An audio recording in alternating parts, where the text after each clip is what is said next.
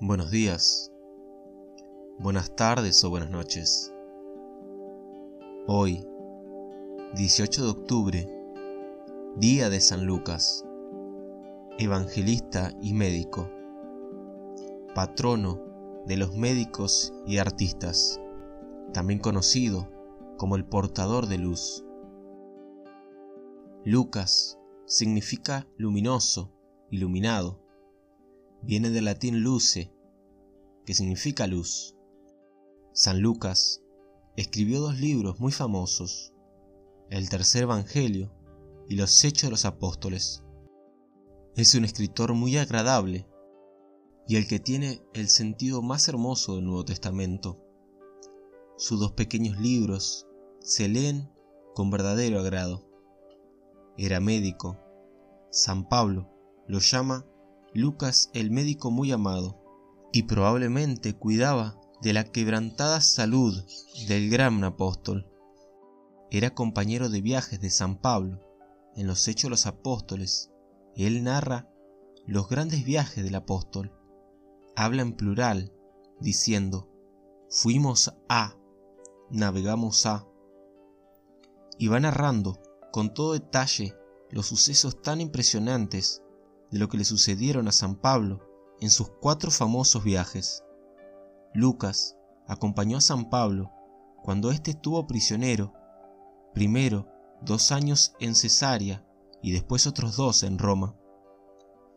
Es el único escritor del Nuevo Testamento que no es israelita, era griego. El poeta Dante le escribió a San Lucas este apelativo, el que describe la amabilidad de Cristo. Y con razón, el cardenal Mercier, cuando un alumno le dijo, por favor, aconséjeme cuál es el mejor libro que se ha escrito acerca de Jesucristo. Él le respondió, el mejor libro que se ha escrito acerca de Jesucristo se llama el Evangelio de San Lucas. El autor llamó a este libro el libro más encantador del mundo.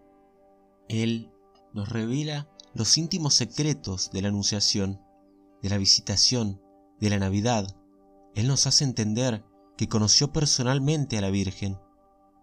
En efecto, Lucas nos advierte que hizo muchas investigaciones y buscó información respecto de la vida de Jesús con los que fueron testigos oculares. Como era médico, era muy comprensivo.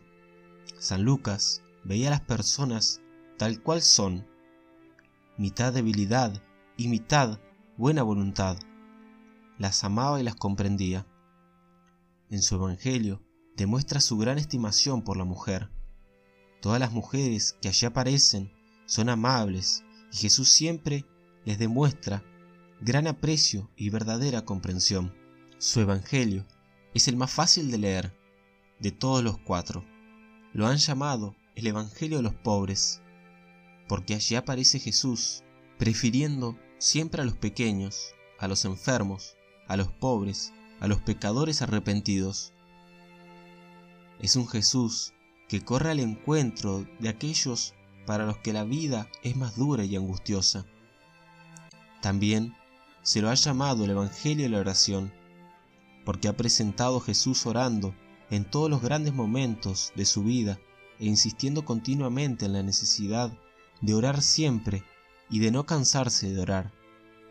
Otro nombre que le han dado a su escrito es el Evangelio de los pecadores, porque presenta siempre a Jesús infinitamente comprensivo con los que han sido víctimas de las pasiones humanas. San Lucas quiere insistir que el amor de Dios no tiene límites, ni rechaza a quien desea arrepentirse y cambiar de vida. Por eso, los pecadores leen con tanto agrado y consuelo el Evangelio de San Lucas. Es el que fue escrito pensado en ellos.